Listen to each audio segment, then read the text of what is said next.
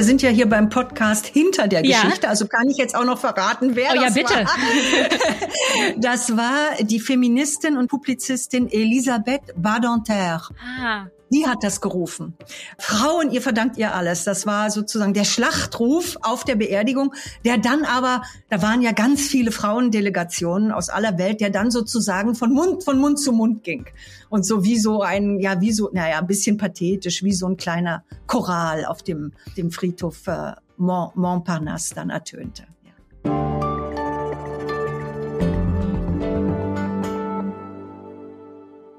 Diesen einen Satz von ihr kennen viele.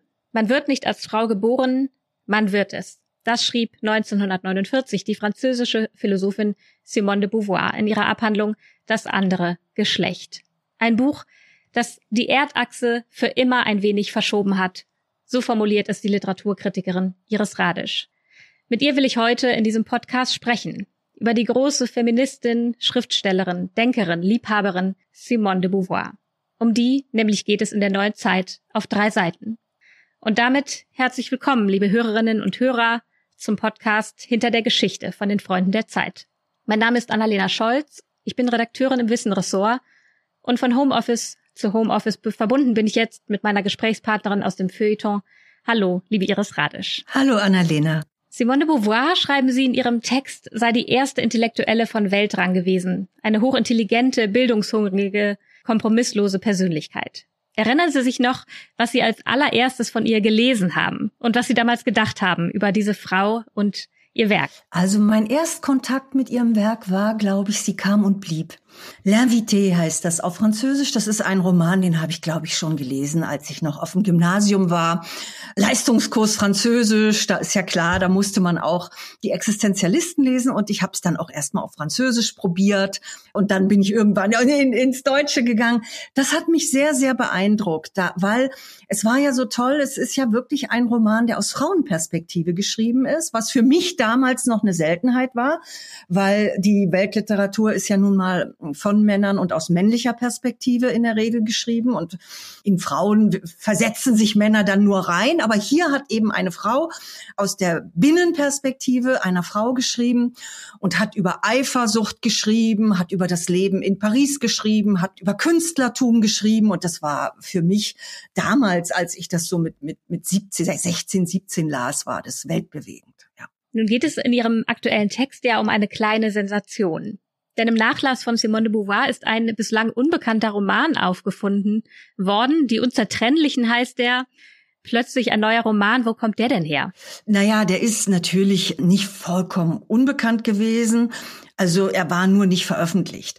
Die Adoptivtochter Sylvie Le Bon de Beauvoir hat ihn nach dem Tod von Beauvoir irgendwie in den Schränken gefunden.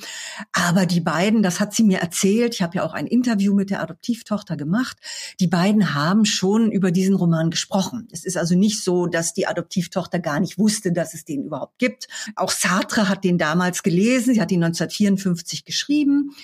Und Sartre fand damals auch, ach nein, das hast du, das äh, hast du viel besser in deinen Memoiren schon erzählt, diese, diese Geschichte über deine Jugendliebe brauchst diesen Roman jetzt nicht auch noch zu veröffentlichen. Er selber hat sich sogar auch an einem Roman über diese über diese Geschichte versucht, hat den auch wieder zur Seite gelegt und so. Ja, sie war einfach offenbar nicht so ganz zufrieden mit diesem Buch, hat es aber auch nicht zerstört und war, das hat mir dann die Adoptivtochter nochmal bestätigt, durchaus einverstanden, dass dieser Roman irgendwann einmal nach ihrem Tod veröffentlicht wird. Und Warum die Adoptivtochter nun so lange gebraucht hat, um das zu machen, da sagte sie mir in dem Gespräch, auch wissen Sie, plötzlich ist es 2021, die Zeit geht auch so schnell vorbei. Ja, also sie hat einfach vorher andere Editionsvorhaben gehabt. Sie hat ja die Jugendtagebücher auch aus dem Nachlass nochmal ediert und das hat einfach alles so lang gedauert. Und nun ist es aber da, ja. Wir kommen gleich nochmal auf den Roman, aber Liegt denn der Nachlass von Simone de Beauvoir wirklich in irgendwelchen Privatschränken rum? Ich dachte, dass sich da vielleicht schon eine Bibliothek drum gekümmert hätte. Ja, ja, sicherlich lag er. Also als sie dann starb, gab es ihre Wohnung in der Rue Schölcher noch eine ganze Weile. Die wurde dann auch von anderen Mitgliedern der sogenannten Petite Famille, wie die Freunde sich ja um, um Beauvoir herum nannten, wurde dann von, äh, von Boss, der lebte dann da noch drin und, und also die war noch lange da und war noch lange im, im Besitz dieser kleinen Familie und dann lagen da auch noch lange die Manuskripte. Das ist heute alles nicht mehr so natürlich. Und wovon handelt nun dieser neue Roman? Naja, das ist die Geschichte ihrer großen Jugendliebe Sasa. Die hat sich schon, das war im Grunde eine große Kinderfreundschaft zunächst. Die haben sich in der katholischen Mädchenschule Cours Désir in Paris, in, wo eben so die höheren Töchter, die höheren Töchter aus den katholischen Familien hinkamen, da haben die sich kennengelernt. Und es war vor allen Dingen von Beauvoir aus wirklich ein Coup de foudre, also Liebe auf den ersten Blick. Sie war total fasziniert von dieser selbstbewussten, großbürgerlichen, begabten, sprühenden, hochintelligenten jungen Frau, die, glaube ich, auch noch ein anderes Auftreten hatte. Also die einfach souverän war, die laut war, die sich von den Nonnen da nichts hat sagen lassen, weil sie eben einfach aus einer ganz tollen Familie kam, wo sie dieses, dieses Selbstbewusstsein mitbekommen hatte. Anders als Beauvoir, die zwar auch selbstbewusst war, aber doch so ein Aufsteigersyndrom hatte. Ihre Familie war sehr, sehr verarmt, adlig, aber sehr arm. Und sie wusste einfach, ich muss rackern, rackern, rackern, um mir irgendwie ein Leben zu ermöglichen. Und das war bei ihrer Freundin alles ganz anders. Die schwamm in Selbstverständlichkeiten der, des weiblichen Lebens. Und sie liebte sie einfach. Sie war richtig verliebt in die. Und Sasa hat sich da, hat über Simone de Beauvoir einen sehr später sehr berühmten Philosophen kennengelernt, Maurice Merleau-Ponty. Damals war das ein Student an der Sorbonne, mit dem äh, Simone zusammen studiert hat. Und sie hat sich unsterblich in diesen jungen Philosophen verliebt und er wohl auch in sie, aber er war sehr vorsichtig, ein Muttersöhnchen. Die Mutter wollte den Sohn nicht so hergeben. Er war sehr zögerlich.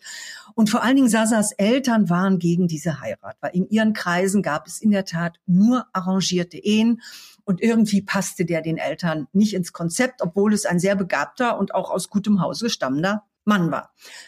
Also, sie durfte nicht heiraten und starb. Unmittelbar danach wurde krank und starb. Und für Simone de Beauvoir, und es kommt noch mit, sie starb nicht nur an der Liebe, sondern es kommt noch mit dazu, sie durfte nicht wirklich studieren.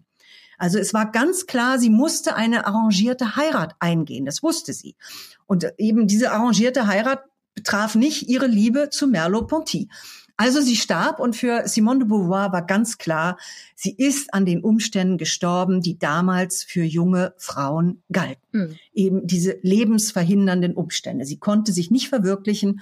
Und Simone de Beauvoir hat genau in den Wochen, in denen ihre Freundin Sasa starb, Jean-Paul Sartre kennengelernt und die ersten, sie waren ja wirklich sehr verliebt in den ersten Jahren, die ersten Liebesnächte mit ihm verbracht und ihre Freundin stirbt genau in dieser Zeit. Sie bricht also in ihr Leben auf, in ihr intellektuelles Leben, in ihr Leben mit Jean-Paul Sartre und die Freundin stirbt. Und Simone de Beauvoir kam es ein bisschen so vor, als hätte Sasa irgendwie durch ihren Tod auch ihre Freiheit bezahlt. Also so, so als wäre ihr alter Ego gestorben. Ihr alter Ego, was noch in der Bourgeoisie ver, verwurzelt war und in den alten Frauenrollen verwurzelt war. Und sie brach auf, nun zu ganz anderen Ufern, aber eben ohne Sasa. Das ist ja eine Wahnsinnsgeschichte. Da kommt alles zusammen. Die Liebe und der Tod, die Freiheit. Wie verändert jetzt die Lektüre dieses Romans nochmal den Blick auf das Leben von Simone de Beauvoir? Na, man sieht noch, also ich habe jedenfalls beim Lesen all ihrer Bücher, die ich für diese Geschichte fast alle nochmal gelesen habe, da ist mir wirklich nochmal klar geworden, wie radikal dieser Bruch mit ihrem Herkunftsmilieu eigentlich war und was das bedeutet haben muss für eine junge Frau in den 20er Jahren mit dieser ganzen Anforderung. Man muss sich ja mal klar machen, was es war. Sie durfte noch nicht an der École Normale Supérieure studieren, wie Sartre selbstverständlich. Sie durfte da zwar die sogenannte Aggregation, die Abschlussprüfung machen, studieren durfte sie da nicht. Sie musste in eine Mädchenschule gehen. Es war noch lange kein Frauenwahlrecht am Horizont überhaupt zu sehen. Das kam in Frankreich erst 1944. Es gab noch arrangierte Ehen um sie rum. Also all das muss man, das muss man sich einfach nochmal klar machen, wo sie herkam, um dann zu begreifen, was es bedeutet haben muss, mit dieser Welt zu brechen und dann irgendwann das andere Geschlecht zu schreiben. Das ist ja sozusagen dieser Bruch mit der Herkunftswelt ist ja der erste Schritt hin zu diesem revolutionären Werk. Und da war eben der Tod von Sasa, der jetzt nochmal so wunderbar in diesem neuen Roman beschrieben wurde, aus, aus Sasas Perspektive beschrieben wurde, der war wirklich das auslösende Moment. Und das sieht man eben noch mal ganz klar, wenn man sich die Bücher im Ensemble jetzt vor Augen hält. Ja. Sie haben ja, die haben das gerade schon erwähnt, in der aktuellen Ausgabe der Zeit steht nicht nur Ihr Essay über diesen Roman und Simone de Beauvoir, sondern eben auch ein Interview mit dieser Adoptivtochter Sylvie Le Bon de Beauvoir. Die war 19, als sie Simone de Beauvoir und Jean-Paul Sartre kennenlernte und adoptiert wurde in diese Ehe. Das war jetzt auch nicht gerade die klassische Familie. Nee. Haben Sie sich persönlich getroffen für das Interview? Mussten Sie das digital machen? Ja, leider mussten wir es digital machen, weil es ja schon zu hoch, hoch Corona-Zeiten war. Und, aber wir haben uns mehrere Stunden wunderbar unterhalten und es ist eine so hinreißende, vitale, sympathische Person, dass es also eine große Freude war. Ja. Ich wollte Sie danach nochmal fragen, denn Civile Bon de Beauvoir wirkt auf mich in diesem Interview schon wie eine struppige Bewunderin von Simone de Beauvoir. Sie scheint ihr irgendwie nachzufolgen und weiß doch, dass so eine Gefolgschaft Simone de Beauvoir überhaupt nicht behagt hätte. Ist das ein richtiger Eindruck? Also ich hatte das Gefühl, die ringt doch sehr mit diesem Erbe auch der großen Figur. Also mein Eindruck war, dass sie sehr, sehr selbstbewusst ist und dass sie eigentlich Simone de Beauvoir sehr ähnelt. Hm. Ja, also die, die haben sich schon auch zwei Frauen gefunden, die so, sozusagen, ich weiß nicht, wie man sagt, so aus demselben Stoff gemacht sind. Ja, eine ungeheuer temperamentvolle, bestimmte, sehr selbstbewusste Frau, die auch Philosophin ist, die eben genau denselben Werdegang hat, eben nur 30 Jahre später wie Simone de Beauvoir. Die hat an der École Normale Supérieure nun doch studiert, also das ist doch der Unterschied, studiert, hat die Aggregation gemacht, war Philosophielehrerin. Ihr ganzes Leben lang hat sie unterrichtet. Das spürt man ihr auch an. Das ist wirklich so eine ganz tolle Lehrerin mit einer großen Bestimmtheit. Also wenn ich dann in dem Interview einmal irgendwie nach einer Vokabel gesucht habe und sie dann auch Gott sei Dank fand, dann sagte sie so richtig, ja, bon, bon, sehr, sehr gut, ja. Also, also, also man merkt auch die alte, die alte Lehrerin, das war aber, aber auf eine sehr lustige und angenehme selbstverständliche Art und Weise. Also ich habe das, das Gefühl, dass das schon eine Natürlich nicht auf Augenhöhe, weil sie war ja so unendlich viel jünger. Aber dass das doch eine sehr lebendige Partnerschaft war. Und man darf ja nicht vergessen, Simone de Beauvoir war in ihren letzten Jahren auch, na nicht hinfällig, so wie Sartre, aber sie war unterstützungsbedürftig, ja. Es ging ihr nach Sartres Tod, also sie hat ja sechs Jahre Sartre überlebt, es ging ihr nicht gut, glaube ich. Also das schreibt sie auch in den, in den Memoiren. Und Sylvie Le Bon äh, war ihr eine unglaubliche Stütze. Und ich glaube, sie ist da auch nochmal in eine andere Rolle reingewachsen, ganz am Schluss, als sie am Anfang war, als sie natürlich wirklich nur aufgeguckt hat zu diesem Mythos, ja, zu, zu dieser weltberühmten Frau, die sie da als als quasi als junge Studentin kennengelernt hat. Aber das hat sich, hat sie mir auch erzählt. Das Interview war natürlich sehr viel länger als das, was jetzt in der Zeitung steht, wie das ganz langsam vonstatten ging. Also wie, das war ein, ein Prozess über Jahre, bis sie diese Nähe dann wirklich hatte, wie sie dann alle Freunde kennengelernt hat und also bis ganz zum Schluss, wo sie wirklich in den letzten Jahren täglich, auch mit Sartre, die waren jeden immer essen zusammen, die ist mit den beiden in Urlaub gefahren. Also die war wirklich wie das Kind, in, das kann man wirklich so sagen, dass die beiden sich äh, eigentlich haben die so ich würde so sagen, die haben das Ergebnis einer Familiengründung, da konnten sie von profitieren, aber die ganzen Mühen, die das ja auch bedeutet, haben sie sich erspart, ja. Also sie hatten am Ende eine wunderbare Tochter. Auch Sartre hat ja eine junge Frau adoptiert, also dies, dieses Modell haben die beide gemacht. Arlette El Kaim war ja seine Adoptivtochter, also die hatten beide dann plötzlich Töchter. Mhm. Ja? Es gibt eine wunderschöne Passage in Ihrem Artikel, da schreiben sie über die vielen tausend Seiten, die Simone de Beauvoirs Werk umfasst. Zitat. Wer das alles liest, macht eine Lebensbekanntschaft, an der man wächst, über die man sich ärgert, die man genervt verlässt und verleugnet und zu der man immer wieder zurückkommt, als käme man nach Hause. Sie ist kein Fall für bedingungslose Bewunderung. Was für eine Art von Zuhause ist das, dass Sie und auch viele Frauen auf der Welt Werk von Simone de Beauvoir finden, immer noch?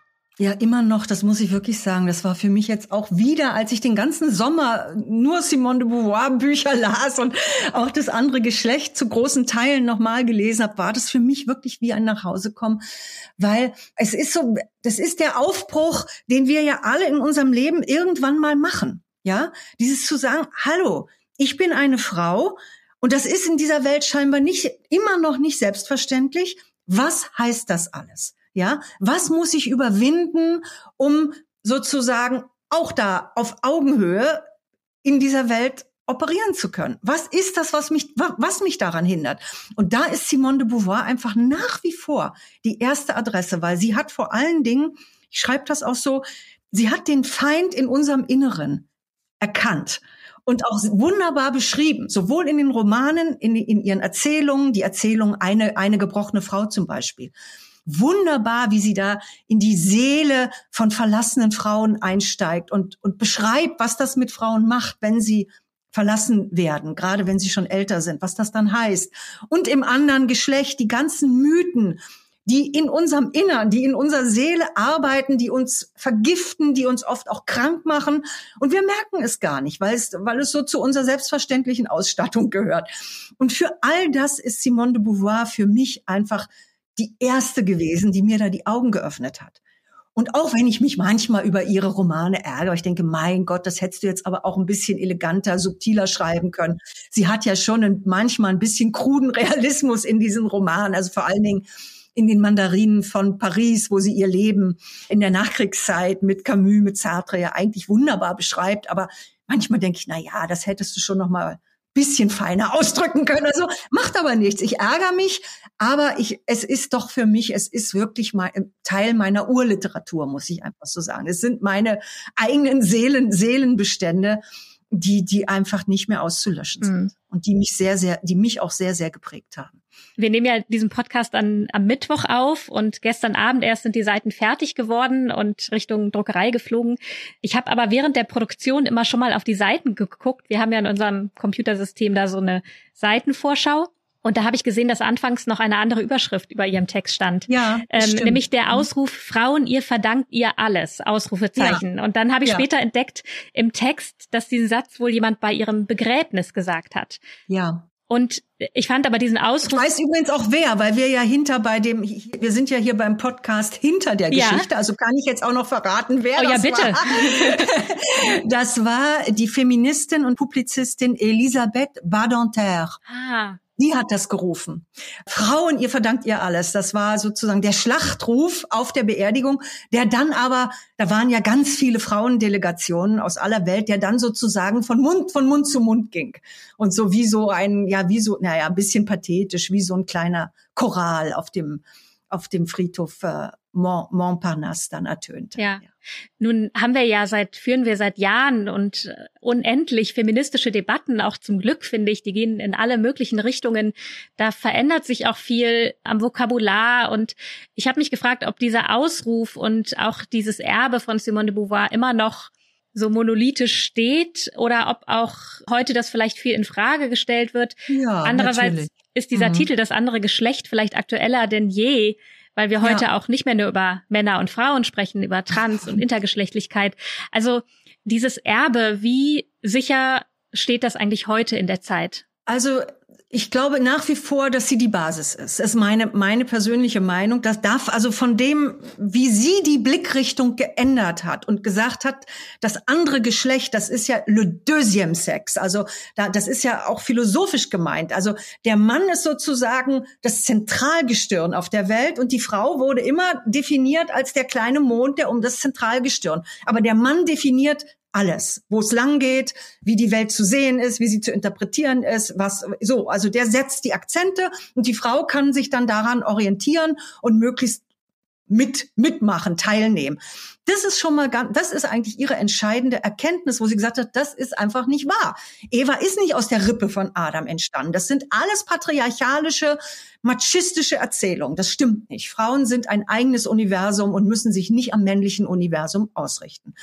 Das ist mal die Grundlage. Aber natürlich ist, was heute an verschiedenen Schulen des Feminismus da ist. Also ich erwähne in meinem Text ja auch den sogenannten Differenzfeminismus, mit dem sie, glaube ich, nicht so viel anfangen konnte, weil sie letztlich auch philosophisch natürlich doch an der männlichen Tradition des Denkens sich orientiert hat. Sie hat sich auf Descartes bezogen, ständig auf Sartre bezogen. Also eine, eine rein weibliche Art, die Welt aufzufassen, das hätte sie abgelehnt. Sie hätte immer gesagt, die muss menschlich sein. Und für sie war da aber menschlich schon männlich. Also da, da hat sie die Brücke doch sehr, sehr schnell geschlagen. Ich würde schon sagen, dass der Differenzfeminismus heute wichtige neue Akzente setzt und das auch noch mal kritischer hinterfragt. Dann haben wir ja einen zusätzlichen Text von Mitu Sanyal, der Schriftstellerin von Identity, von diesem Roman Identity. Die erklärt uns nochmal, wie Beauvoir wohl zur ganzen Transgender-Theorie stehen würde. Sie sagt, das ist schon denkbar, dass Beauvoir das richtig gefunden hätte, obwohl sie dazu natürlich nichts sagen konnte, weil dieses ganze Konzept von Transgender gab es jedenfalls theoretisch zu ihrer Zeit ja noch gar nicht wirklich. Das äh, andere Geschlecht ist 1949 erschienen. Aber möglich ist natürlich, dass in diesem existenzialistischen Freiheitsbegriff, der ja wirklich sagt, nichts ist von Natur aus gegeben, ja, das Leben ist erstmal nur da, aber ihr müsst es euch schaffen. Ihr müsst eure Existenz euch überhaupt erstmal schaffen. Ihr müsst sie entwerfen. Ihr müsst euch heißt es ja dann immer transzendieren. Da ist das Trans ja auch schon drin. Ihr müsst sozusagen auf eine höhere Stufe kommen, die nicht schon im Vorgegebenen steckt, sondern die ihr in absoluter Freiheit selber wählt. Und da kann man, da gehe ich mit Mitu Sanyal durchaus, äh, bin ich einig, das kann man so, schon so sehen, dass sie dann auch gesagt hat, ja, wenn das soziale Geschlecht ein Konstrukt ist, das ist ja ihre große Erkenntnis, warum dann nicht auch das biologische? Mhm. Also sie hat zwar immer gesagt, Weiblichkeit wird immer weiblich bleiben, sie konnte sich das noch nicht wirklich vorstellen, dass man auch sein biologisches Geschlecht neu entwirft, ja. Ich, also ich denke, in ihrem Horizont war das nicht. Aber in der, in dem Extremismus und in der Radikalität ihres Freiheitsbegriffes wäre es zumindestens kein eklatanter Widerspruch denkbar wäre es. Diese Überschreitung ja? äh, in, in genau. etwas Freies, ne, ist einfach angelegt. In, in, etwas ganz Neues und nicht da bleiben, wo man ist, weil das ist ja das, wozu sie uns aufgerufen hat. Ja, ja. befreit euch, ja. befreit euch, befreit euch, immer wieder. Ne? Ja. Jetzt habe ich noch eine ganz praktische und etwas äh, neugierige Frage. Sie haben das eben schon ein bisschen angedeutet. Wenn Sie über eine Autorin schreiben, das machen Sie ja ganz häufig, deren Werk Sie eigentlich schon seit langem kennen. Wie machen Sie das dann? Sie haben schon gesagt, ich habe über den ganzen Sommer noch mal alles neu gelesen. Aber wie findet man noch mal einen Zugang zu einem altbekannten Werk? Rufen Sie da Forscherinnen an, die das auch die daran arbeiten oder ich habe sehr viel gelesen. Nein es gibt ja sehr viel. Es gibt ja eine neue äh, eine äh, von einer englischen neuen Beauvoir Biografin ist letztes Jahr eine neue Biografie rausgekommen. Es ist von Alois Prinz jetzt gerade eine neue Biografie rausgekommen. Mit dem habe ich mich unter anderem lange unterhalten. Ja ich lese das natürlich alles. Ich habe auch die Dedre Bert das ist ihre Ursprungsbiografin mir natürlich noch mal rausgezogen. Habe hab, also habe im Grunde die, die ganze Literatur auch über Beauvoir mir noch mal angesehen so, ja, so, so, so macht man das und liest dann eben alles nochmal und lässt sich alles nochmal durch den Kopf gehen. So war das, ja. Und Ihr Text ist so selbst so flammend und ich habe mich gefragt, da ich mich manchmal so quäle über meinen Texten, Fällt Ihnen das Schreiben eigentlich leicht? Geht Ihnen sowas leicht von der Hand? Das kommt aufs Thema an. Also das ist nun wirklich ein Thema, das habe ich ja gesagt, das begleitet mich mein ganzes Leben. Ich habe ja auch eine Biografie über Albert Camus 2013 geschrieben zu seinem 100. Geburtstag. Da war ich ja auch schon lange, da habe ich ja viele Jahre dran gearbeitet und war da natürlich tief in, tief in seiner Welt und zu der gehört ja auch in gewisser Weise Simone de Beauvoir. Er kommt ja auch in ihren Memoiren vor. Er hat sich ja leider, leider zu meinem großen Kummer über das andere Geschlecht so schrecklich geäußert. Er hat gesagt, Simone de Beauvoir hätte den französischen Mann damit lächerlich gemacht. Oh, das gekränkte Männlichkeit, oder? Furchtbar. Da habe ich auch mit Sylvie Le Bon drüber gesprochen. Gesagt, oh, das ist für mich so schlimm, dass der sowas Schreckliches gesagt hat über dieses tolle Buch. Da sagt sie, nein, da müssen Sie sich überhaupt nicht ärgern. Das war ein Macho, das war ein algerischer Macho. ärgern Sie sich nicht. Aber ich liebe, ich liebe Camus natürlich unendlich. Und das ist wirklich eine, eine Seite an ihm, die mich schmerzt. Aber wie auch immer, das ist eben um zu Ihrer Frage zurückzukommen, eben ein Kosmos, der mir, der mich sehr berührt und wo mir das dann natürlich auch einen großen Spaß gemacht hat, das alles nochmal zu lesen. Ja. Jetzt habe ich noch eine letzte Frage. Welchen Text von Simone de Beauvoir empfehlen Sie denn all jenen, die Ihr Werk noch gar nicht kennen und die jetzt sagen, ach, ein Buch besorge ich mir jetzt mal? Mich hat wirklich sehr berührt und überrascht die Memoiren einer Tochter aus gutem Haus. Das ist ein ein so gut geschriebenes Buch, wo man eigentlich noch mal versteht, wie das alles angefangen hat. Da wird ja auch die Sasa-Geschichte aus ihrer Perspektive erzählt. Da kommt am Schluss Sartre ins Bild. Aber man versteht noch mal so gut die Welt, aus der sie kommt. Und was es eben, was ich schon sagte, was es hieß, da rauszuspringen, sich da zu transzendieren. Also das Buch würde ich so als Einstiegsdroge. Und es ist auch anders als die Romane, wo ich eben denke, na ja, die haben so ein bisschen Falten angesetzt das nicht. Das ist ein Buch, wo ich den, mein Eindruck ist, das ist so frisch geschrieben. Und sie hat auch immer gesagt, sie hat auch ihre Romane eigentlich geschrieben, damit sie diese Memoiren schreiben kann. Die waren ihr so wichtig. Sie musste erstmal so bekannt werden, damit sie dann überhaupt Memoiren schreiben kann. Man kann ja nicht als unbekannte Autorin als erstes Mem Memoiren schreiben. Also die waren ihr so wichtig und ich finde, das spürt man. Also das wäre meine Empfehlung. Liebe Freundinnen und Freunde der Zeit, am liebsten würde ich noch stundenlang über Simone de Beauvoir und den Feminismus reden, aber dieser Podcast soll ja nur ein kleiner Vorgeschmack sein. Deswegen Besorgen Sie sich die neue Ausgabe der Zeit, lesen Sie das, was Iris Rade schreibt und natürlich möglichst viel von Simone de Beauvoir. Und wenn Sie mögen, schalten Sie gerne nächste Woche wieder ein bei unserem Podcast Hinter der Geschichte. Alles Gute und liebe Iris Radisch, ich danke Ihnen sehr für das Gespräch. Gerne, Annalena. Tschüss. Tschüss. Tschüss.